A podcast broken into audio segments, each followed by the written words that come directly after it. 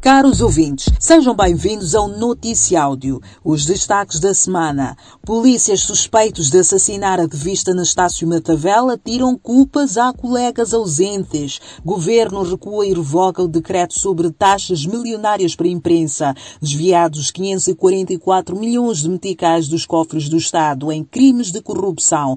PGR insiste na extradição de Manuel Chang para Moçambique. Os arguídos em julgamento desde segunda-feira passada por acusação de assassinato ativista social Anastácio Matavel estão a culpar membros do grupo ausentes. Dois estão mortos e um foragido. Segundo o jornal Savana, eles dizem desconhecer o plano do assassinato e alegam que a ideia era organizar um assalto. Os arguídos com cargos de chefia na polícia de Gaza trocaram acusações entre eles relativamente à retirada de armas do armazém da polícia para matar o ativista. No geral, eles dizem que o ato não teve a ver com a polícia. De acordo com o canal de Moçambique, uma prima de um dos criminosos disse no tribunal que quando recebeu na sua casa um dos polícias envolvidos no assassinato com ferimentos leves e graves, este disse que acidentou em missão de serviço e recusou-se a ser levado ao hospital local, alegando que iria para o centro de saúde da polícia. Alguns dos arguídos contam com a defesa do advogado Elísio de Souza, que disse nas suas próprias palavras, que é advogado do Comando-Geral da Polícia da República de Moçambique há mais de dois anos. De Souza, que é muito próximo do Partido Frelimo, tem perturbado as sessões, segundo a organização não governamental, o CDD, e já recebeu uma chamada de atenção pela juíza do tribunal. O governo anulou na quarta-feira o decreto que estabelece o novo regime jurídico das taxas a cobrar no ato de registro, licenciamento, renovação, acreditação e credenciamento de jornalistas e correspondentes nacionais, estrangeiros e colaboradores autónomos no país.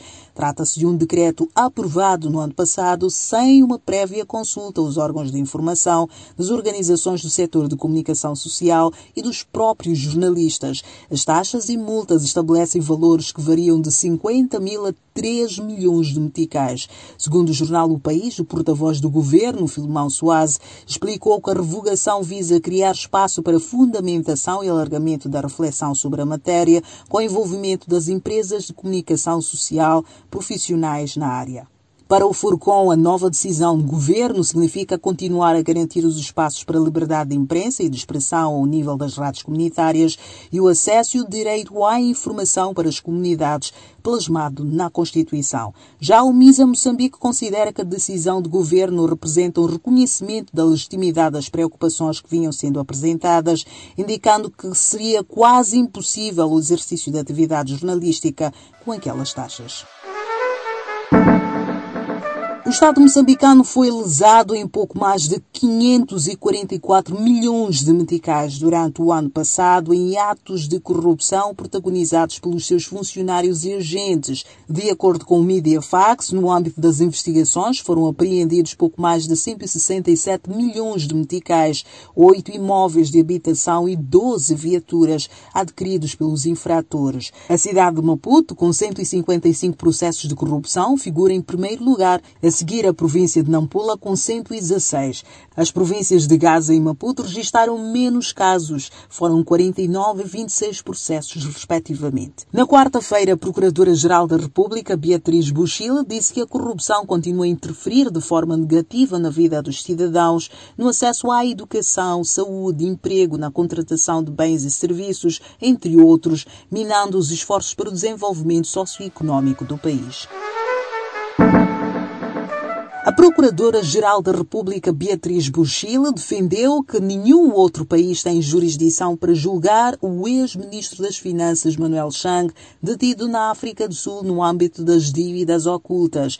De acordo com a Voz da América, Buchila afirmou que a ausência de Chang em Moçambique está a atrasar a celeridade do processo e, por isso, a Procuradoria procurará trabalhar para que Chang seja extraditado para Moçambique o mais rápido possível.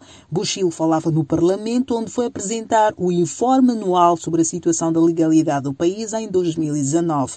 Na ocasião, informou que 60 arguídos ficaram em prisão preventiva em 2019, acusados de envolvimento nos ataques armados na província de Cabo Delgado.